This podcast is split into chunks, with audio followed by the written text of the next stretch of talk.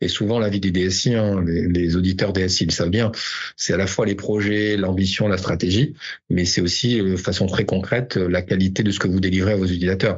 Et on a deux pieds, hein, donc si on si on, de nos pieds lâche, la vie d'un DSI est souvent courte. Donc, voilà. Et donc, il faut vraiment être solide et sur le run opérationnel, hein, donc l'ops, donc maintenant dans, dans notre modèle, et à la fois le dev, parce que si vous ne délivrez pas les produits dont l'entreprise a besoin, c'est pareil, vous êtes en difficulté. Donc, euh, donc, euh, donc.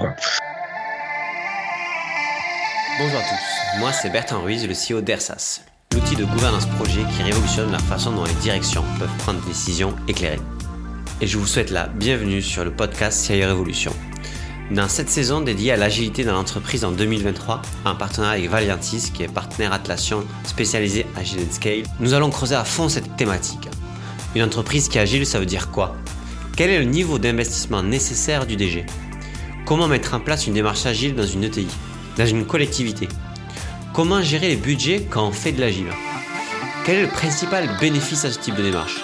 Dans un contexte de crise à répétition, il est important de questionner notre capacité à nous organiser. C'est cela que nous avons voulu faire avec cette saison. Bonne écoute à tous bonjour à tous, je suis ravi aujourd'hui d'être avec euh, Lionel Chen, qui est le, B, le DSI de BPI France. Bonjour Lionel. Bonjour. Bon, du coup, avec Lionel, bon, BPI France, je vais pas expliquer, on va pas te demander de présenter BPI France, franchement. Ou dans tous les cas, pas ce que les gens entendent, mais je pense que tu, vu que ça, ça a quand même pas mal bougé, notamment euh, avec ton recrutement, euh, ton arrivée, parce qu'il y a eu une vision d'une nouvelle, voilà, une nouvelle étape de, de BPI. Tu m'en as parlé un peu BPI comme une fintech. Euh, Est-ce que tu peux nous parler tout rapidement de toi sur ton parcours? Qu'est-ce qui t'a amené à BPI Qu'est-ce qui t'a suivi dans le poste? Et en fait, après, on ira bien sûr sur ton aventure, puisque le, le, le podcast va, va beaucoup parler à cet épisode de Safe et de tout ce que tu as mis en place dans ta ton équipe qui est assez nombreuse. Tout à fait. Donc moi, mon parcours, c'est assez simple. Hein. Je suis dans l'IT depuis que j'ai commencé. Donc euh, maintenant, ça fait quelques dizaines d'années pour ne pas dire autre chose. Donc euh, donc là et donc euh, bah, pendant très longtemps, j'ai travaillé dans des DSI. J'ai très longtemps travaillé dans le, groupe La Poste. Donc j'étais le DSI de Colissimo, le DSI de La Poste, branche service courrier. Hein. donc en clair le DSI des factures. Et puis donc tu vois. Et puis BPI m'a proposé de, prendre le, la DSI d'une banque. Hein, pour information, je ne suis pas banquier historiquement. Donc donc ouais, c'était un beau challenge donc euh, pour ce faire. Et effectivement, pourquoi ils m'ont choisi? Ben, Justement parce que j'étais pas du métier et qu'il fallait voir un petit peu autrement. Parce qu'effectivement, notre logique était de d'être une fintech euh, avec un réseau. Je, projet projet que je m'attelle de, de, de, transformer donc maintenant depuis plus de plus de trois ans et dans des métiers euh, que j'ai découverts depuis et qui sont vraiment super passionnants. Donc donc voilà et donc on est au service des entrepreneurs. BPI France, on est là pour aider les entrepreneurs de de façon. On est le guichet unique, euh, on est l'impresario, on est l'assistant donc des entrepreneurs et on les finance, on les aide à innover, on les aide donc dans plein d'étapes et donc voilà, et du coup beaucoup de systèmes d'information à leur service. Ok. Et du coup, pour être sûr de, tu sais, en fait, c'est bête à dire, mais ça veut dire quoi être de passer de BPI qui est pas une fintech à BPI qui est une fintech? En fait, c'est quoi le constat de, de pourquoi en fait? Qu'est-ce que ça veut dire? En fait, euh, globalement, ce qu'on voit souvent, hein, donc euh, moi que j'ai souvent vu dans les organisations, euh, quand on intègre donc de l'open innovation, notamment une, une start-up ou une fintech, donc dans son système donc d'organisation, généralement on tue la fintech ou on tue la solution. Donc, pourquoi? Parce qu'en fait, naturellement, les modèles d'organisation des fintech donc ou des start-up sont des organisations qui sont plutôt plus petites que nous, nos grandes organisations, on va dire, et globalement, on n'a pas les mêmes modèles les mêmes façons de travailler globalement autour de ces sujets-là. Et donc euh, devenir une fintech euh, avec un réseau, donc euh, nous l'objectif c'était de dire bah c'est à nous de nous transformer, nous grands nos organisations pour être comme des organisations et aussi agiles, parce que derrière il y a bien sûr la notion d'agilité hein, qui, est, qui, est, qui est forte chez nous, et donc d'agilité à l'échelle, puisque nous on est des grandes organisations, on doit être aussi agile qu'une startup, une fintech.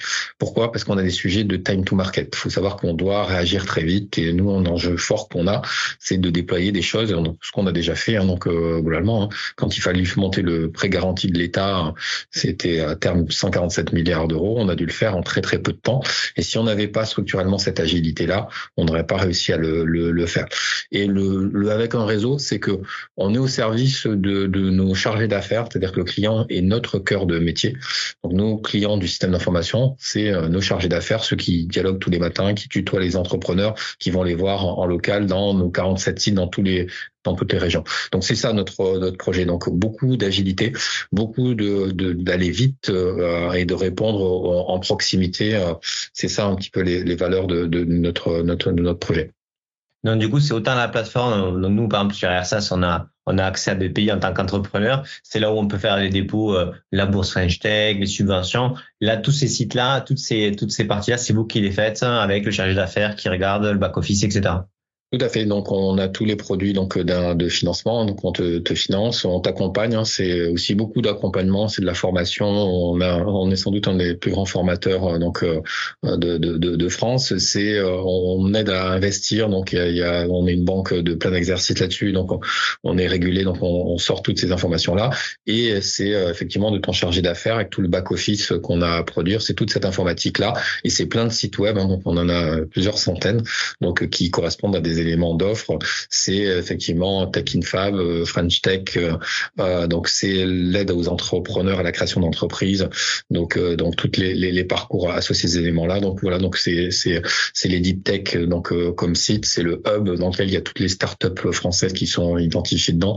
Donc donc voilà, donc c'est beaucoup de données qu'on intègre donc autour de tous les usages que peuvent avoir les entrepreneurs et on aide à, à ce qui s'accélère, qui se développe. Ok. Et du coup, aujourd'hui, donc tu parlais de 200 sites, j'imagine, il y a les sites et puis il y a les produits même internes, etc. Je, je, tu as le nombre de produits que vous maintenez, vraiment produits euh Aujourd'hui, on a à peu près 183 produits donc en catalogue, hein, donc euh, pour euh, tous les produits de BPI France. C'est 26 métiers différents, donc euh, vraiment, hein, c'est des métiers comme l'accompagnement, c'est l'assurance export, on aide à exporter, donc et donc on fait des très grands contrats donc pour exporter. C'est effectivement du fonds de fonds, c'est du financement, c'est de l'investissement. Et dans les financements, on fait du financement court terme, moyen terme, long terme. On fait du crédit bail, du crédit bail immobilier, donc du crédit bail matériel. Donc, euh, donc, euh, donc là, on a tous ces, tous ces éléments-là.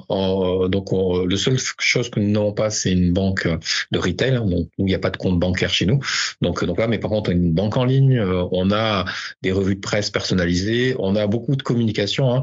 On anime beaucoup. Hein, donc, on fait des grands événements. Dans bientôt là, le Big, le 5 octobre octobre, 50 000 entrepreneurs qui vont venir à l'accord Arena à Paris. Donc, euh, donc là, donc tout ça, c'est euh, euh beaucoup, beaucoup d'informatique derrière, hein, parce que globalement, tout, tout ça, c'est du processus, donc certes agile, mais qui doit s'intégrer et qui reporte. Donc là, et c'est beaucoup de données, puisqu'on produit aussi des rapports, donc pour l'État, pour donc on, a des, des, gens qui cotent les risques, donc donc dans tous les pays du monde, parce que on investit à l'étranger, on sait quel risque on doit porter.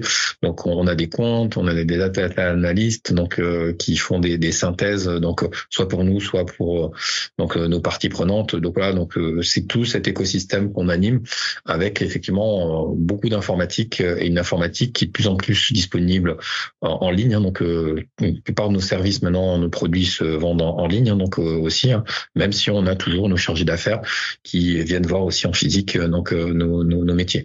Et notamment en termes de prêts, hein, on a fait des prêts digitaux. On est sans doute la plus grosse fintech euh, d'Europe hein, en termes de volume et de millions décaissés full digital, hein, donc euh, globalement. Euh, donc voilà, et donc on est une banque de plein d'exercices là-dessus sur des prêts digitaux. Donc c'est des choses qu'on opère maintenant depuis plusieurs années et, en, volume. Et du coup, toi aujourd'hui, en termes de d'équipe, le nombre de personnes dans l'IT, donc, donc, là, donc là, mes équipes, c'est à peu près donc 300 personnes donc en interne et aujourd'hui on a 1200 prestataires parce qu'on est encore très externalisé donc euh, globalement. Donc euh, donc, donc ça fait une belle force de travail. Donc 1500 personnes qui sont dans l'IT interne externe. Tout à fait, donc 1500 personnes qui sont même en agilité distribuées à l'échelle. Donc euh, toutes nos équipes sont des équipes de 6-8 personnes donc euh, qui travaillent de façon autonome et dans une vision très architecturée donc de notre système d'information qui travaille en rythme de 10 semaines donc avec des incréments donc de 10 semaines euh, et une façon de, de, de, se synchroniser toutes les 10 semaines au service de nos métiers pour produire le maximum de, de valeur métier donc de valeur business. Donc donc quand toi tu arrives, donc tu viens, t'arrives parce que il y a une, il y a un enjeu de devenir une fintech, c'est, c'est challenging et excitant, mais ça reste un enjeu. Et donc, du coup, se pose, se pose bien sûr la question euh, du cadre méthodologique ou cadre organisationnel que tu, euh, que tu peux proposer avec tes équipes pour, ben, pour délivrer la valeur qui est souhaitée dans un temps toujours record parce que ben, forcément, tu parlais de time to market. Euh, donc, c'est une question de, voilà, il fallait que ça aille vite. Et donc, du coup, tu me disais en préparation, toi, tu es arrivé et tu as dit, ben, par rapport à ce qu'on veut faire et la taille qu'on est, il y a un framework qui, qui s'impose un peu à nous, c'est c'est safe et euh, tu as voulu euh, l'appliquer. Tu as dit, ben voilà, le, pour euh, couper court un peu à des débats aussi, de, on pourrait faire comme différemment, tu as, donné un cadre méthodologique. J'aimerais bien que tu nous, que tu nous expliques un petit peu quand tu es arrivé, comment, pourquoi safe du coup? Est-ce que c'est les arguments que j'ai donnés, d'autres? Comment, comment c'est venu devenu une évidence et comment ça s'est, ça s'est lancé? En fait, euh, quand je suis arrivé, donc euh, j'ai fait le constat qu'effectivement un des sujets majeurs qu'on avait à traiter, c'était euh, le time to market et l'accélération du delivery de la valeur donc qu'on avait à faire. Et donc, notamment, il fallait le faire de façon itérative on avait des progiciels, des choses comme ça qu'on livrait quatre fois par an. Et donc euh, là, en l'occurrence, on demandait d'aller beaucoup plus vite et de sortir beaucoup plus de produits. Hein. C'était notamment dans la période, moi je suis arrivé en 2020, donc c'était juste la sortie du, de la phase du confinement du, du, Covid. Et même si j'étais là en, partie donc euh, dans, le, dans la phase de, de lockdown, donc de, de, de confinement, euh, derrière, on a dû faire nous des plans pour la relance. Donc on a dû, on a un peu oublié hein, parce que donc là, donc parce qu'il a fallu faire plein de choses pour que l'économie ne tombe pas. Donc redonner, je dirais, donc euh, du cash dans l'économie. C'est le rôle de BPI et euh, prendre des risques dans ces périodes-là. Et c'était quelque chose qu'on a, plutôt bien fait. Donc le, constat qui a été de faire, c'est de dire, mais donc on avait une transformation sur plusieurs axes à faire. Une transformation, je dirais, par l'architecture. Moi, je comprends toujours par ce, sujet-là. C'est que euh, pour faire plus vite, donc et en qualité de données, donc globalement, bah, il faut bien poser nos cadres d'architecture. Donc on, voilà. donc on a à choisir de faire de l'architecture de microservices. Donc donc, donc là, pour aller plus vite, on s'est dit, bah, il faut continuer notre transformation sur le cloud. On a fait une transformation par le cloud. Euh, on a bien sûr vu que le sujet de la sécurité était essentiel dans, ce qu'on avait à faire. Donc, on s'est dit, on va se transformer, y compris sur des éléments de cadre de, sécurité. Et donc, et, et arrivé donc finalement le problématique du modèle opérationnel. Et le modèle opérationnel, on va appeler ça notre target opérationnel modèle. Donc, on s'est regardé et on a regardé plusieurs points. Et en fait, le modèle opérationnel qu'on a choisi, c'est de dire, bah, OK, il faut de l'agilité. Et donc, l'agilité à l'échelle, parce que notamment, faut qu'on intègre et qu'on travaille avec des partenaires qui sont des fintech, parce qu'on fait, fait pas mal d'open innovation dans ce qu'on fait. Donc, on intègre des composants. Et donc, l'idée, c'est de travailler comme elle. Donc, ça, c'est le premier point. Donc, l'agilité. Et deuxième point, on s'est dit, ben, en fait, faut sortir du mode, euh, je développe et j'opère. On s'est dit, il faut faire du DevSecOps. Donc, donc du, on développe, you build it, euh, on opère, you run it. Et vous êtes propriétaires de nos équipes sont propriétaires de leurs assets, de leurs produits, hein, grosso modo. Et donc on est parti en démarche produit. Quand on a fait ce calcul-là, ben, on s'est dit il faut trouver un pattern euh, pour se faire et on s'est dit safe. Pour information, on l'avait déjà mis en place donc euh, donc à la poste et ça avait plutôt bien marché donc à grande échelle. Un des intérêts du modèle, c'est qu'il est bon déjà open, donc on peut tout avoir. Il y avait tout un cadre de formation qui existait. Pour être à l'époque, il n'y avait pas encore euh, l'engouement ou le volume de gens qui savaient faire. Donc donc mais on, s'est dit on y va et on y va by the book. Donc by the book, ça veut dire qu'on a appris safe comme il est. Donc voilà, et on a dit on va déjà faire. On se donnait à l'époque souvent euh, la recette suivante. Moi, quand je suis pas un grand cuisinier, mais j'aime bien, j'aime bien manger. Si je veux faire une tarte tatin demain, bah, je, suis nul en cuisine, mais je vais prendre un bon bouquin de cuisine, allez, Jean-François Piège, pour euh, qui fait la recette la tarte tatin. Si je le suis au, au gramme près, euh, sa recette, je vais pouvoir faire une tarte mangeable. Donc, donc voilà. Et donc ça, c'est comme ça qu'on a commencé. Donc on a fait euh, des tartes mangeables. Donc euh, avant, Save by the Book. Euh, donc là, en alignant tout le monde, en formant tout le monde. Hein, donc beaucoup de formations. Euh, donc Leading Safe, par exemple la formation, j'ai formé tous mes équipiers, euh, tous nos prestataires qui voulaient travailler avec nous, bah, il fallait qu'ils comprennent le langage et donc qu'ils soient formés. Donc donc là, donc en gros éléments de formation et on a fait tout en même temps. Le tout en même temps, c'est OK, on bascule dans le cloud, donc donc le plus possible d'asset, on a un CI/CD, on a tous les outils qui vont avec, donc voilà. On a fait tout en même temps en disant bah OK, maintenant L'architecture, c'est du microservice. On fait de l'architecture événementielle, on fait du event-driven architecture sur tous les nouveaux sujets qu'on traite. Donc, donc là, on a bien sûr du legacy et on traite le legacy en même temps, donc bien évidemment. Donc, euh, donc là, et on l'a fait aussi en même temps. On a augmenté notre sécurité, donc euh, notre segmentation, donc euh, euh donc toute la partie euh, préparatoire autour de, de, de notre SOC qui a et nos outils de détection qui ont vraiment été tous revus. Et donc, on a fait tout ça en même temps. Et paradoxalement, c'est euh, un, gage de réussite parce qu'on a un cadre, on a une façon de travailler correcte. Euh, globalement, on traite et on progresse sur tous les éléments. C'est une méthode itérative, on est apprenante. Hein. On fait les rétrospectives, on avance, donc euh, on regarde ce qui va pas bien, on, traite et on progresse de façon très lean hein, parce que c'est une méthode qui est à la fois agile et qui est très lean. Et en même temps, on a revu tous nos modèles de sourcing, nos partenaires, la façon dont on travaillait. Donc, donc voilà, et on a beaucoup ciblé autour de la compétence et donc euh, nos équipiers. Donc, euh, donc voilà, on a animé tout ça dans la transformation et c'est comme ça que ça le fait. Et, et, voilà. Et donc maintenant on y est euh, full. Donc euh, depuis maintenant, euh, donc on a eu trois ans de, de, de, de fonctionnement complet, complet. Et aujourd'hui c'est plus un sujet. Et même nos métiers, parce qu'il faut bien sûr embarquer une partie de, nos métiers, notamment les PM, les programmes managers et les PO, euh, qu'on essaie donc d'accompagner. Ben on les a formés. Et on l'a dit, c'est comme ça. Alors ça a été possible parce que c'était un projet d'entreprise, parce que effectivement c'était porté comme ambition.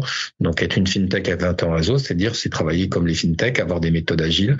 Donc, euh, donc voilà, et c'est comme ça qu'on a posé et utilisé des, des pratiques d'environnement, de gestion, donc euh, qui ont été agiles. C'est comme ça qu'on a porté ce, ce projet euh, qui était porté par la direction générale, hein, donc sur lequel été venu pour le pour l'incarner. Donc donc donc voilà, et sur laquelle l'aide de mission était un peu plus claire, et c'est comme ça qu'on a pu réussir cette transformation.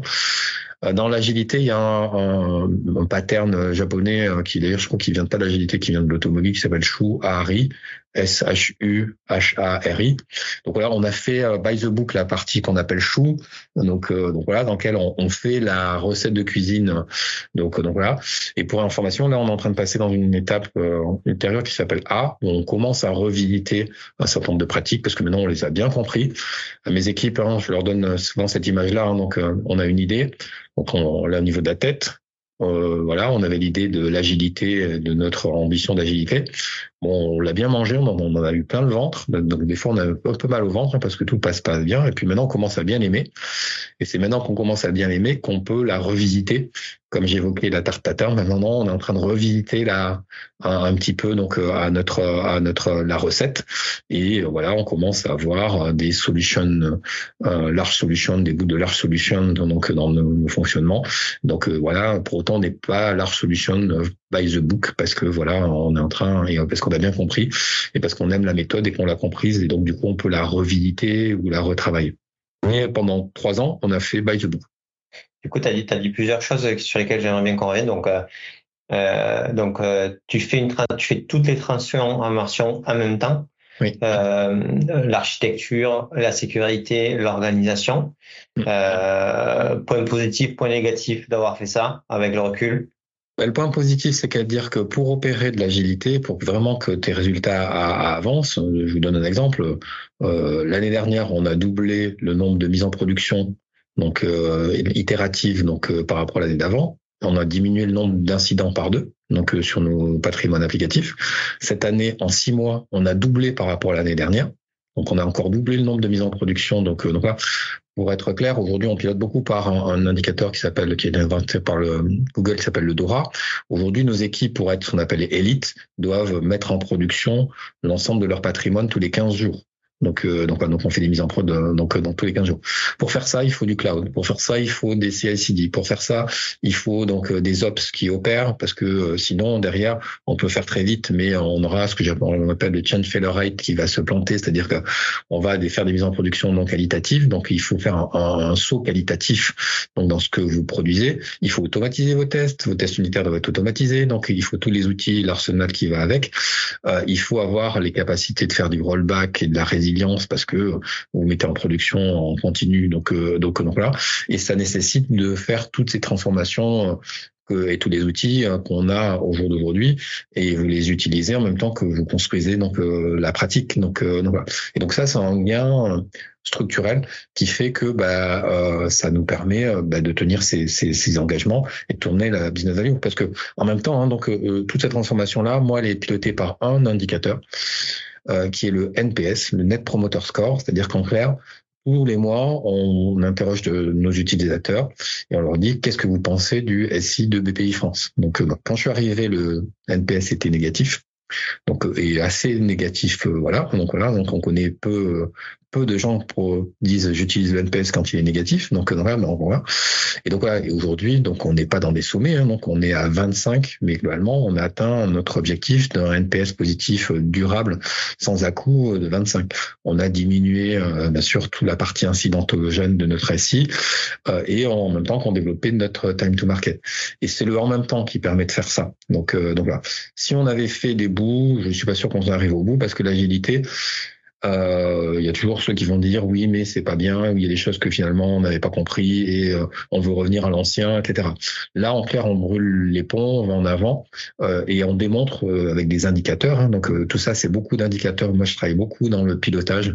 Donc tout ça dans le SI d'information aujourd'hui, je vais vous dire le nombre de mises en production, là où je suis en, donc en termes de, de niveau de qualité, on a ce qu'on appelle l'excellence opérationnelle qu'on pilote sur plein d'axes, sur mes pratiques agiles, sur mes pratiques DevOps, sur mes pratiques de sécurité, le nombre de CVE par équipe. On ramène tout ça à la notion d'équipe. L'équipe est notre sujet euh, unitaire, donc dans lequel tout, est ramené. Et cette excellence opérationnelle, elle est faite par l'équipe pour l'équipe. Et ce qui fait d'ailleurs que le modèle est scalable. Parce que pendant la même période, euh, pour être euh, clair, nous, on a eu en plus des augmentations de volume, de, de charges et de budget quelque part de 20% par an.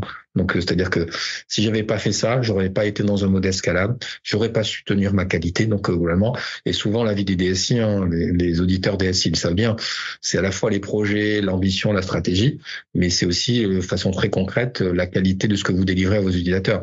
Et on a deux pieds. Hein, donc, si on si on, on nos pieds lâches, la vie d'un DSI est souvent euh, courte. Euh, et donc, il faut vraiment être solide et sur le run opérationnel, hein, donc l'ops, donc maintenant dans, dans notre modèle, et à la fois le dev, parce que si vous ne délivrez pas les produits dont l'entreprise a besoin, c'est pareil, vous êtes en difficulté. Donc, euh, donc, euh, donc, Et un point qui est très important, parce que je parle, j'ai peu, assez peu parlé des métiers, j'ai parlé du NPS, donc euh, qui est quand même ce qui nous drive.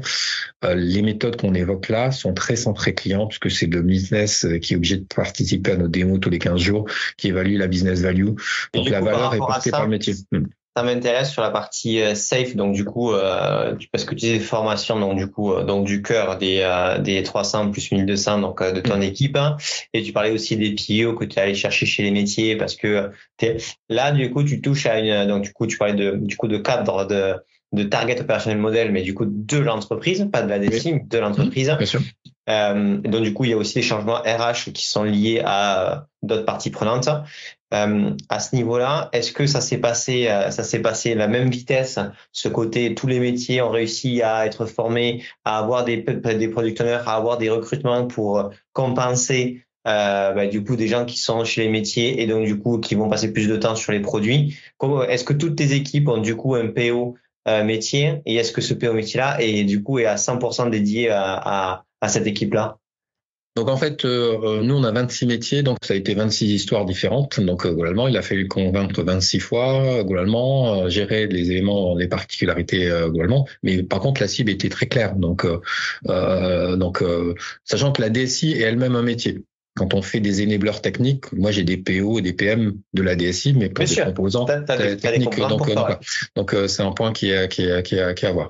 Donc euh, on voit et on traite ces éléments-là au fur et à mesure. Donc, euh, donc voilà. Et donc on a traité ça sur toutes nos équipes métiers, donc avec des éléments de schéma de transformation qui ont été bah, mis en place. Et donc il y a ce qu'il y a des leaders bien sûr, il y en a qui ont montré très vite beaucoup d'appétence, d'autres beaucoup moins. Donc, donc voilà. Et ceux beaucoup moins, leur résistance elle est été lié plus à euh, la peur, la méconnaissance, voilà, ou est-ce que c'était aussi lié à, euh, ben en fait, moi, c'est les gens que, qui, qui peuvent aller dans les équipes, elles sont euh, super intéressantes et importantes, mais il faut du coup les remplacer. Et du coup, comment je les remplace? Est-ce que j'ai les budgets Parce que c'est des vraies aussi questions que les métiers peuvent se poser. Tout à, fait. Donc en fait, on a fait une vraie transformation sur les budgets parce qu'effectivement, avant, moi, quand je suis arrivé, la DSI avait un budget centralisé et opérait le budget IT donc euh, en tant que tel. Quand je suis arrivé, je leur ai dit non, mais on va pas faire comme ça. Donc donc voilà, moi j'ai besoin de créer ce que j'appelle des composants, des socles. Donc on a fait un budget IT euh, de socle. Et le reste, je dis, mais en fait, c'est des budgets IT, mais pour vous, métier. Et c'est vous qui en décidez ce que vous voulez en faire. Et donc, vous allez pouvoir, du coup, gérer votre enveloppe budgétaire pour savoir ce que vous en faire. Et sans doute, il faut vous renforcer sur certains éléments. Donc, euh, donc là, sachant qu'à terme, le savoir et la compétence d'un PM, ça doit s'internaliser. Donc, et on doit faire ces éléments-là. Donc, ils ont pu gérer alors ça a été déjà un premier point parce qu'en fait ils se sont aperçus que le l'IT c'était pas gratuit, ce qui ne sort pas de son propre argent, c'est souvent moins important. On a appris beaucoup ce que j'appelle la frugagilité, puisqu'en fait la particularité de la méthode quand elle est bien appliquée, c'est qu'on fait des MVP, des minimal viable products. Et ça, c'est quand même source de gains. C'est d'ailleurs le principal source de gains de cette transformation-là, quand on regarde bien, parce que Safe, euh, toutes les pratiques, etc., c'est pas gratuit. C'est des compétences, c'est même une transformation qui coûte assez, ces formations, ça coûte assez cher. Par contre, là où vous gagnez, et on le voit nous sur le long, terme, hein, c'est grosso modo, c'est qu'avant on faisait des cahiers des charges où on écrivait son besoin, etc. Mais en fait, il y a un peu comme dans Excel, hein, on n'utilise même pas 25% euh, d'Excel. Souvent, on faisait des applications, on n'utilisait pas parce qu'on pensait que c'était nécessaire de faire, L'itération et la mise en production continue de nouvelles fonctionnalités fait que vous pouvez les tester. Et en fait vous vous concentrez sur l'essentiel au départ, le MVP, le minimal viable product ou moi j'appelle même le vital product. Au départ je disais, commencez par le vital, on va faire déjà les fonctionnalités vitales. Et on voit bien que dans l'informatique souvent avec euh, 20% de l'énergie vous faites 80% euh, de la valeur. Et finalement, les 20% complémentaires, souvent, bah, vous dites, euh, bah, finalement, je peux m'en passer. De toute façon, j'ai d'autres problématiques. Et vous enlevez ce que j'appelle les Mickey dans les points. Donc, les Mickey dans les points sont les, euh, les nice to have, les trucs qu'on pourrait avoir, mais finalement, qui sont finalement peu euh, en valeur. Et ça, ça a beaucoup plu, je trouve, au métier. Et ce changement-là, s'ils ont dit, mais moi, je préfère effectivement donc avoir moins, mais plus vite. Et après, il y a un autre point qui est très important dans la méthode, hein, dans la pratique. Nous, on a un taux de tenue d'engagement à peu près de 86%. C'est notre benchmark donc euh, qu'on a atteint déjà depuis très longtemps. Donc et en fait, les métiers avant, on leur promettait des grands cahiers des charges, puis on tenait pas les délais. Nous, là, maintenant, on tient les engagements, les équipes tiennent les engagements à 86%. Alors, pourquoi pas 100% C'est parce que des fois, il y a des choses qui bougent dans l'incrément. Ils prennent des, des notes committed, donc des, des, des, features qui n'étaient pas prévues finalement, donc ils font, voilà. Mais aujourd'hui, euh, ce qui a beaucoup changé, hein, c'est que nos métiers ont totalement confiance sur notre capacité à délivrer dans le timing. Donc, euh, voilà, et ça, c'est super important. Et donc, les métiers, quand elles ont vu ça, ils ont dit, ah, finalement, j'ai peut-être moins, mais euh, de façon de un à temps et de façon euh, maîtrisée donc euh, globalement. Et du coup c'est moi qui maîtrise et en même temps on leur a dit c'est votre argent et donc du coup, elles disent mais finalement, du coup, je peux voir où je mets euh, donc euh, plus de liberté dans les, les choix associés. Donc bien sûr, après il y a des cas d'architecture et un certain nombre d'éléments. Donc voilà. Et après, il y a eu un autre phénomène qui est aussi très intéressant, c'est que nous, les composants qu'on appelait socles, c'est-à-dire qu'on avait travaillé et qu'on a mis comme enabler, en fait, quand tu les utilises, c'est gratuit. Donc ça, c'est assez magique parce que grosso modo, les métiers disent bah ok, ah, comme c'est mon argent, ah, si tu me donnes un composant gratuit, je préfère le faire. Avant, je vous donne un exemple. Quand je suis arrivé, j'avais j'ose pas le dire combien, j'avais beaucoup de systèmes de GED. Parce que chaque métier avait euh, dit ah oui mais moi ma GED elle est totalement spécifique donc euh, dans mon silo j'avais fait mon donc. Aujourd'hui moi j'ai fait un socle de GED qui marche d'ailleurs super bien donc, euh, donc voilà et euh, bah, globalement je leur dis bah, si tu utilises la GED commune centrale elle est peut-être moins bien que ce que tu voulais mais elle est gratuite euh, versus si tu veux un autre truc, bah ok, mais dans ce cas-là, tu le prends sur ton budget spécifique. Et comme par hasard, quand on fait des composants aussi de valeur. Hein, donc voilà, ça permet de converger et donc du coup d'avoir des architectures beaucoup plus euh, avec beaucoup moins de composants, donc tu coûtes moins cher en termes de maintenance, parce que euh, you build it, you run it, c'est euh, tu payes ce que tu construis, mais ce que tu opères aussi. Donc, euh, donc voilà. Et du coup, avant, on disait oui, il faut pas trop s'occuper euh, de la maintenance, etc. Quand les métiers ont dans leurs euh, éléments de pilotage budgétaire le fait que effectivement, s'ils changent de version, ça coûte moins cher, ou qu'il y a moins d'erreurs, ou qu'il y a moins de bugs. Euh, donc voilà, ça facilite ce que l'on appelle les non-functional requirements, c'est-à-dire que un métier, bien sûr, il veut du fonctionnel, mais aussi tout ce qui est non fonctionnel, ça améliore la sécurité, ce qui fait qu'on patch et qu'on délivre les patchs et les CVE tous les 15 jours, donc ou même plus vite il faut le faire euh, s'il y a une CVE critique qui vient de tomber. Donc voilà, donc tout ça va dans le sens, je dirais, d'une plus grande valeur portée, mais d'une façon effectivement fondamentalement différente. Donc voilà, et ça change quelque part aussi la culture. Hein. Et la culture, ça c'est plus long. Donc euh, donc la culture, c'est euh, au moins en année, euh, alors que la pratique, ça peut se traiter en mois.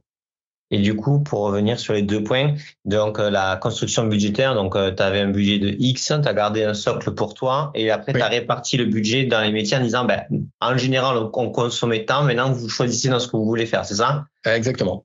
Et, et, dans ça, et avec le côté en disant, par contre, pour travailler avec nous, il va falloir que vous ayez des personnes à temps plein qu'on appelle PO, etc. Donc dans ce parti-là, vous devez former des gens, sinon on ne pourra pas travailler vous. C'est cette partie-là. Tout à fait. Et au départ, il y en a qui ont pris de l'assistance pour dire on fait des proxy PO, ce que j'appelle des proxy PO. au fur et à mesure du temps, les métiers sont montés, sont organisés. Il y a encore quelques métiers qui ont du mal à mettre en un PO à temps plein, et du coup ils font encore des petits bouts de, de PO, ce qui est pas très facile à gérer, et eux-mêmes sont aperçus que, etc.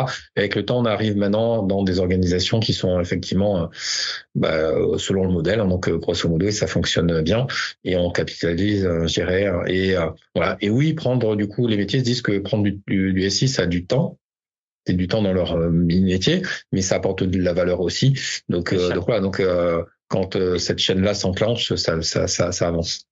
Et donc du coup, la, la, le second point, donc vous parlez de, du, du MVP. moi, ce que je vois souvent, la difficulté, c'est c'est le langage commun de ce qu'on livre. Euh, il y a le mot euh, projet, des fois il y a les mots sprint. Enfin, en gros, il y a plein de mots pour dire ce qu'on ce qu'on ce qu'on fait dans un temps imparti. Aujourd'hui, donc euh, vous, c'est des runs, des trains de de de 10 semaines, c'est ça? Tout à fait. Et donc, du coup, euh, comment vous appelez, euh, c'est quoi le langage commun de BPI pour dire euh, ce que bah, En fait, le langage commun de BPI, c'est celui de Safe. Donc, en fait, c'est un des points qu'on a vu. Hein, donc, c'est-à-dire qu'on utilise by the book, c'est-à-dire que grosso modo, Même, tout le donc le vocabulaire de Safe. Hein, donc, et on essaie de surtout pas déroger de celui-là. Alors, au départ, on m'a dit, mais on s'appelle BPI France. On dit, mais tu nous fais que parler anglais là, c'est tous les termes, etc. Donc voilà. Et je lui ai dit oui, J'assume totalement. Mais si ça a été en espagnol, on aurait tout utilisé des termes espagnols. Le, le sujet n'est pas là. Le sujet, c'est que justement, derrière un mot, faut mettre la même définition. La même et donc là, en tuant l'aspect langage, as redéfini pour BPI le langage. voilà, donc le, le, langage commun, il est from the book, euh, by the book, donc euh, donc de, de, de ce qui fait qu'on a eu naturellement un langage commun, ce qui est très important. Donc euh, pour se comprendre et qui est source de réussite à mon sens. Donc donc voilà. Et par contre, on n'a pas dévoyé de ce langage-là. Donc donc donc voilà. Et du coup, donc le, le, le le donc tu as des produits etc donc tu tu as des tu fais ça toutes les dix semaines tu fais une rétrospective. Et donc du coup la, la question que je me pose c'est quand tu veux faire des un, un, point un peu de ce qui s'est passé dans le trimestre etc avec euh, euh, d'autres métiers le directeur ou autre tu euh, non tu fais tu me regardes tu fais pas ça non, non, je fais plus ça. J'ai plus de copines. Donc les copines, on se retrouve à 15 pour euh, dire l'état d'avancement des sujets, etc. On fait plus ça. Les métiers, s'ils veulent euh, donc euh, avoir l'état d'avancement, on a tous les outils qui vont bien. Ils ont leur reporting en ligne, donc dans le Jira, donc ils peuvent dire est-ce que mes features donnent, pas donnent, etc. Euh, pour information, au Comex, on reporte tous les trimestres de l'état d'avancement budgétaire, de l'avancement global, de tenue de nos engagements. Est-ce qu'on a tenu nos engagements? Est-ce qu'on on tient nos vélocités? Des, des, grands indicateurs de KPI dans l'entreprise. Et si nos métiers veulent savoir où ils sont, sont, de toute façon, tous les 15 jours, ils ont une démo.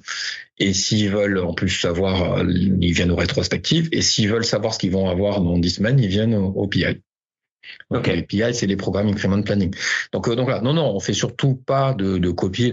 Alors, je dis pas qu'il n'y a pas quelques exceptions quand on fait des sujets un peu en task force ou qu'il y a un risque majeur dans lequel on veut suivre un suivi particulier ou de prise de décision rapide sur quelques éléments. Mais ça, c'est plus des réunions, je dirais, de, de opérationnelles de, de, de, décision, donc euh, qui peuvent apparaître de temps en temps, mais on essaie plus de faire. Euh, donc, donc voilà. Après, on a mis en place par contre des choses qui existent, c'est-à-dire pour avoir cette reporting global un peu général euh, à froid, on a des revues mensuelles Donc tous les mois, on a ce qu'on appelle des correspondants métiers qui font la synthèse de toutes les équipes, euh, donc euh, avec les outils, parce qu'on a, on a de la donnée partout, donc grosso modo, ils sortent du reporting et ils le partagent. Et s'il y a des sujets euh, qu'il faut euh, Ok, donc il y a quand même, il y a quand même aussi ce reporting-là mensuel de. en Tout à fait, mais c'est quasiment, c'est, c'est, assez court. Hein, donc nos reporting mensuels, c'est une réunion d'une demi-heure, sur lequel on, donc peut-être trois quarts d'heure, donc dans certains les plus longs, mais dans lequel on dit juste, voilà si vous avez des questionnements, etc. Mais l'aspect reporting est accessible en ligne, tout est outillé et nos métiers euh, maintenant sont formés à utiliser euh, pour savoir où en est leur backlog, euh, où est-ce qu'il a avancé, pas avancé, et les éléments, les grands jalons donc sont, sont partagés. Ok. Et, et donc du coup, tous les tous les développements sont portés par des enfin en mode produit du coup avec des équipes dédiées.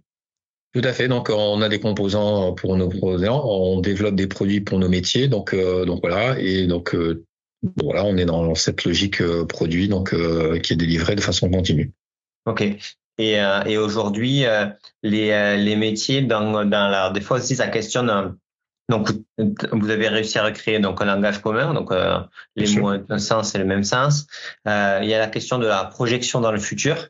Euh, tu parlais du BI planning juste avant, mais des fois il y a aussi une question de. de, Tout à fait, c'est un sujet qu'on a retravaillé, on va dire euh, maintenant, ça fait un, an et demi. Donc euh, en fait, on, ce qu'on voyait juste, c'est que un des inconvénients de, de, de la pratique, c'est que tous les dix semaines, vous repassez dans la moulinette de replanifier, etc. Et au bout d'un moment, vous avez l'impression que ça tourne parce qu'en fait le rythme est quand même assez soutenu, même s'il y a des sprints typés. Mais au bout d'un moment, vous pouvez perdre en guillemets la direction globalement où vous allez. Donc on a couplé ça à une autre pratique qui s'appelle les OKR, les objectifs qui résultent. Donc en fait, on a chaque année, on a la chance chez BPI de remettre, en, d'actualiser plutôt notre plan stratégique. Donc notre plan stratégique, c'est par exemple, je vous donne un exemple, on doit donc euh, permettre euh, et orienter la transition énergétique des entrepreneurs. Donc euh, premier sujet, par exemple, on doit faire de la réindustrialisation de la France par l'innovation. Donc ça, c'est des grands thèmes qui sont en voie. On doit multiplier par deux le nombre d'entrepreneurs. Donc ça, c'est notre nos objectifs. Donc pour donner voilà les grands axes. Et donc en partant de ces grands axes-là, on décline tout ce qu'on fait autour de ces axes-là. C'est-à-dire qu'en clair, euh, quand on fait un système d'information pour euh, faire le programme France Relance, donc euh, France Relance, c'est par exemple très lié à l'industrie, on sait le rattacher à notre enjeu de réindustrialisation par l'innovation.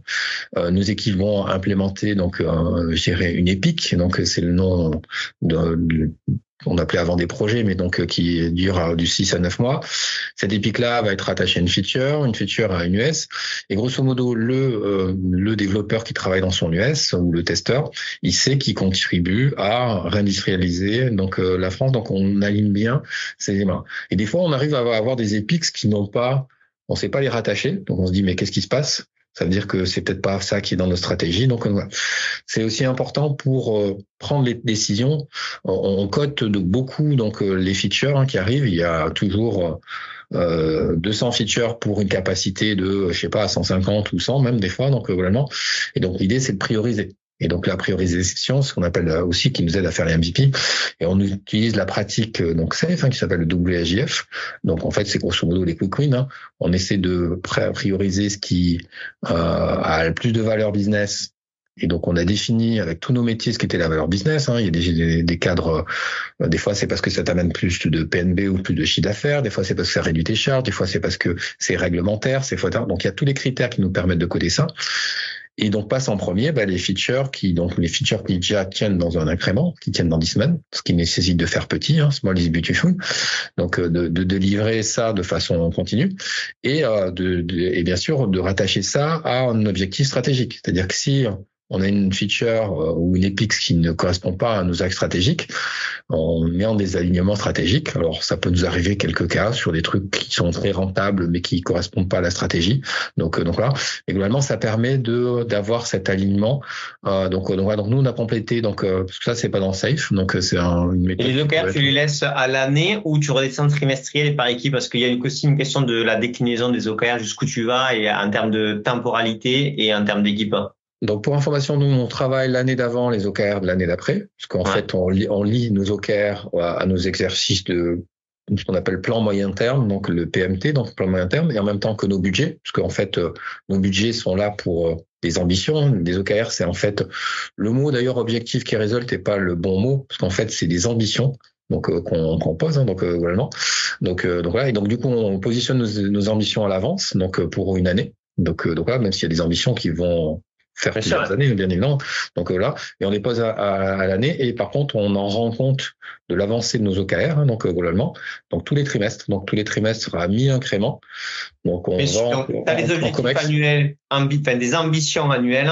Tout à fait. Tous les trimestres, tu définis à quel niveau tu te trouves par rapport à cet objectif-là. En fait, on fait en avancement donc l'objectif pour dire on avait prévu d'être, euh, je sais pas, on avait prévu de doubler, euh, ce que j'évoquais tout à l'heure, on avait prévu de doubler donc euh, le nombre de mises en production dans l'année.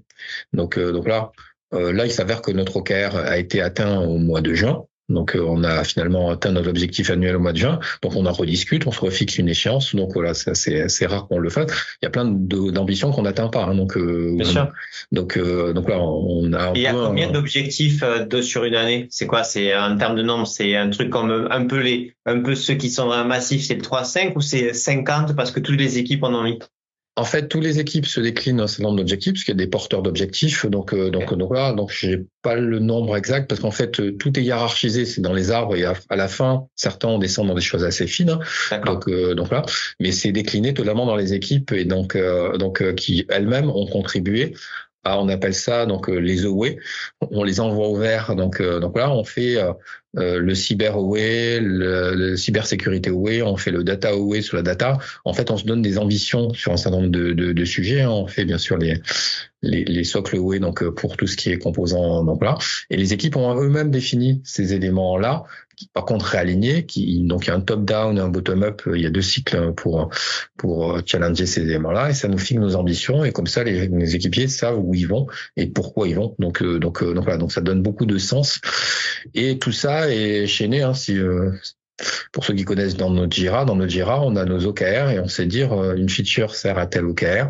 Et à l'inverse, on sait dire euh, tel OKR, donc euh, telle ambition, elle est portée par telle, équipe qui contribue, etc. Ce qui est très valorisant pour les équipes de savoir qu'elles, à la fin, on présente nos résultats et elles savent se projeter dans les résultats de l'entreprise. Et sur cet alignement, depuis bah, notre stratégie hein, qui est partagée en, comité exécutif, jusque bah, nos équipiers qui qui, produisent. Mais du coup, on est d'accord, il y a les grands objectifs annuels de vraiment de BPI, et après, chaque, on les décline par équipe, des fois par personne, etc., sur des objectifs, et tous y contribuent, on sait à quel objectif, mais il y a une question de un objectif, enfin, un layer euh, contribue à un autre layer, etc. C'est pas un objectif qui contribue au prorata d'autres objectifs, etc. Absolument pas. Non, non. Les objectifs restent purs à la fin. Donc c'est juste l'arbre qui te permet de voir dans quelle, euh, dans quelle branche, branche, tu es, donc euh, dans lequel tu remontes. Donc voilà. Et donc nos métiers, maintenant, on déploie les OKR aussi chez nos métiers. C'est-à-dire que nos métiers, donc euh, c'est en cours de déploiement, tous nos métiers n'ont pas encore basculé, mais par exemple le métier donc de la finance ça définit ses objectifs qui résultent, donc globalement. Et donc dans tout ce qu'on fait et tout ce qu'on opère pour eux, on sait le rattacher à leurs OKR pour ceux qui les ont définis, et ça nous permet d'aligner tout le monde. Donc, donc voilà. Et à la fin, tout le monde a les dix grands objectifs stratégiques que j'ai évoqués tout à l'heure. J'en ai évoqué trois, mais il y en a dix donc euh, chez PPI. du coup, tout le monde les connaît, tout le monde sait euh, à quoi il contribue. Et ça permet aussi de faire de l'alignement entre nos différents métiers, puisqu'on a quand même beaucoup de métiers, nous. Euh, mais tous sont opérés et centrés sur un plan stratégique qui est commun. OK. Et le plan stratégique, c'est les X objectifs initiaux qui sont décomposés en plein d'objectifs par équipe, par personne. En fait, ce sont les grandes orientations, c'est les axes stratégiques sur lesquels on veut et nos ambitions. Avec effectivement, comme je dis, je veux doubler le nombre d'entrepreneurs. Il y en a un million aujourd'hui, il faut qu'il y en ait deux millions euh, par an. donc, euh, donc euh, à cinq ans, et donc on a fait une feuille de route. Donc la direction générale a donné cette feuille de route là, et on opère ces ambitions là. Ok, super intéressant. Donc, tu as complété, euh, Safe Buzz Book complété par les OKR pour avoir une vision un peu plus dans le temps, un peu plus lointaine et redonner du sens à ce qu'on fait parce que c'est très delivery oriented, euh, safe sur la partie euh, PI planning, etc. Tout à fait. Il y a des choses hein, parce qu'on a implémenté dans Safe ce qu'on appelle le Lean Portfolio Management, le LPM, qui te donne une vision, je dirais un peu donc euh, moyen terme au niveau des EPICS. Mais par contre, je pense qu'il faut encore travailler ces là Il y a une partie qu'on n'a pas encore totalement à, à, à, appliquer ce qu'on appelle, mais qui est à cheval entre le Lean, donc euh, portfolio, donc et la partie OKR, qui sont les différents horizons de temps. C'est-à-dire que dans, dans, les éléments de solution qu'il y a dans Safe, tu as différents, ce qu'on appelle les trois diamants, donc euh, les trois périodes dans lesquelles tu diverges, tu reconverges. Donc, euh, donc, donc voilà. Et donc, on, on, a pour le moment nous deux diamants. C'est-à-dire que un PI c'est un diamant, hein, c'est-à-dire qu'en clair, tu as 200 de capacité de, de besoin, tu converges sur 100. C'est pour ça que j'appelle ça un diamant, c'est-à-dire que tu, tu converges. Mais après, euh, dans l'idée, dans, dans, dans la, la, la, création des épiques, on peut avoir aussi des phases de divergence, reconvergence, disons. Dans les, les périodes d'élaboration budgétaire, donc on, diverge et on reconverge. Donc, euh, donc et donc on le fait avec tous ces outils-là, donc euh, de, de, convergence. Donc euh, donc ils sont aussi dans Safe. Donc cette partie-là dans la partie LPM existe. Donc donc là. Ok. Et du coup, là, tu utilises donc euh, Jira, mais tu utilises aussi Jira Line pour le, pour le, pour le porter, tout ça ou pas? Pardon, tu utilises Jira Line. Jira Line, le, le c'est la partie, non, sur, c'est la, la, grosse solution de Jira sur la partie vraiment agile en fait, on utilise Jira qu'on a complété d'un certain nombre d'outils. On a des, des, des, plugins. Donc, euh, donc euh, dans Jira, on a un truc qui s'appelle Ativo pour faire notamment les interdépendances intertrains. Donc, euh, donc voilà. Et après, on a un système d'information qu'on a développé derrière nous qui est très data, hein, parce qu'on est très data centric. On sait en fait appliquer ce qu'on on demande à nos métiers, hein, c'est que de la donnée propre déversée donc dans ce qu'on appelle nous des comptoirs de données, des modèles de biais métiers. Et derrière, du coup, ça nous permet euh, d'avoir beaucoup euh, d'informations et on le traite au niveau de chaque équipe.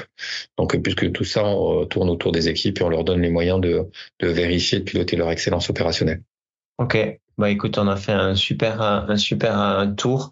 Est-ce que Lionel, tu tu voudras bien aider des DSI ou entrepreneurs qui sont en train de se poser la question de la à l'échelle s'ils ont des questions à te contacter? Parce que je pense que peut-être une des personnes qui l'a ça fait trois ans maintenant bien bien déployé sur une grosse équipe. Il y en a pas non plus euh, plein plein. J'imagine que tu parles beaucoup avec tes homologues, mais ça, ça va se répandre. Donc euh, est-ce que tu Bien sûr, on, donc on est là pour aider donc donc euh, notre job, c'est d'aider les entrepreneurs, donc d'aider les entreprises, donc bien sûr d'aider les DSI euh, qui sont, on le sait, une cheville euh, essentielle, donc ouvrière souvent, donc stratégique parfois, donc pour pour nos pour nos entreprises. Ok, bah écoute, merci pour tout, Lionel, c'était super intéressant. Euh, franchement, c'était top. Ça permet de de mettre de l'eau dans le moulin dans la réflexion. Je pense que la question du target operational model, elle est bien sûr lié à l'ambition de la société, euh, au moyen qu'elle est en capacité de se mettre aussi. Euh, et, euh, et, ce qui est intéressant, c'est que euh, au moins euh, vous, vous aviez la possibilité et l'ambition de faire un target, enfin, une ambition importante pour BPI, donc plus, plus vous, vous arrivez à réussir. Et, et, du coup, ça a permis aussi d'avoir une ambition sur un target operational model assez assez forte, donc c'est top. Est-ce que une dernière question, est-ce que il y a un mois, il y a on va dire un moment où tu t'es dit, euh, en fait, safe, euh, ça va être, ça va, c'est cool, mais ça va être, euh, ça va être compliqué, ou est-ce que ça a toujours été, non, non, c'est bon, ça va le faire? Moi, je dirais que non, toujours ça va le faire parce que je suis naturel optimiste et tenace. Donc globalement, donc, euh, donc là, mais toujours avec l'ambition de dire on aura une, période que j'appelle A de revisite du modèle, mais il faut déjà délivrer et que le modèle soit même plus un sujet pour euh, avoir l'intelligence, parce qu'il faut être très humble hein, dans ces sujets-là. Donc, euh, c'est très compliqué à mener ce type de transformation-là. Et du coup, c'est bien d'avoir un cadre, je dirais, stable. Donc, parce que euh, c'est pas des transformations pour six mois, puis à dire je change, etc. Il faut avoir une cible, s'améliorer de façon continue donc, euh, donc, donc en fait, euh, pour répondre plus précisément à ta question, c'est grâce à l'amélioration continue que j'ai jamais d'outil du modèle, parce que c'est un modèle qui est lean. Donc, euh, donc voilà. Et le modèle qui est lean fait que tu te transformes et tu bouges en permanence. Par contre, dans un cadre quand même qui est très contraint, parce que l'agilité nécessite un cadre très contraint. Donc c'est beaucoup de rigueur. Euh, c'est plus, ça demande plus de rigueur d'ailleurs que faire des projets en cycle en V. Donc, euh, donc voilà. Euh, donc, donc voilà. C'est c'est ça qui est aussi la complexité donc du, du modèle. Et j'ai fait beaucoup de cycles en V dans ma carrière avant. Oui, et en super intéressant. Ouais, tu en as fait beaucoup et, et Qu'est-ce qui s'est passé? Ben, Ce qui s'est passé, c'est que le monde des entreprises et des entreprises ont changé. Donc, euh, et ce qu'on nous demande, nous DSI, n'est pas la même chose. J'ai fait des énormes programmes ERP de plusieurs dizaines de millions d'euros. J'ai déployé SAP à la Poste. Euh, voilà, c'était pas les mêmes enjeux. Et donc, euh, donc voilà. Et là, je j'ai encore des, des, des, ERP, mais on le fait pas de façon la même chose parce que grosso modo, les cycles et les enjeux. Et je dis pas que ça fonctionne à toute entreprise. Nous, ce qu'on nous demande, c'est d'être très réactif, donc euh, et de porter de la, de la valeur et d'intégrer des, des, des, de la, la, valeur de solutions externes rapidement. Et notre modèle fait qu'on est propre à, à ce modèle-là et l'agilité est au cœur de notre transfo. Ok. Et du coup, euh, juste pour être sûr, aujourd'hui, maintenant, si tu dois déployer un SIRH, hein, tu le fais en mode agile ou en cycle en V? Je le fais en cycle en, pardon, tu vois, je, je, C'est bon, une grosse bêtise. Donc, non, euh, pour information, on le fait en, agilité, mais avec une partie qui est à adapter. Mais par exemple, notre ERP qu'on a déployé dans le cloud, en fait, le sujet est très lié au cloud, donc notamment avec des pratiques euh, euh, DevOps. Donc, si on peut faire tous nos développements en DevOps, parce que y compris sur le SaaS, on est en full agile à, l'échelle. Donc, donc voilà. Ok, bah, top. je t'ai piégé, c'est tout. Je, je garderai cette partie-là et je la mettrai tout le temps. Bon, écoute, merci Lionel. Merci. Super intéressant. Euh, merci pour ton temps. Merci, pour tout. Merci Lionel. Au revoir. Au revoir. Bon, mais j'espère que vous avez adoré ce podcast comme nous. C'est super intéressant de pouvoir poser toutes ces questions et, et, vraiment aller au fond des choses.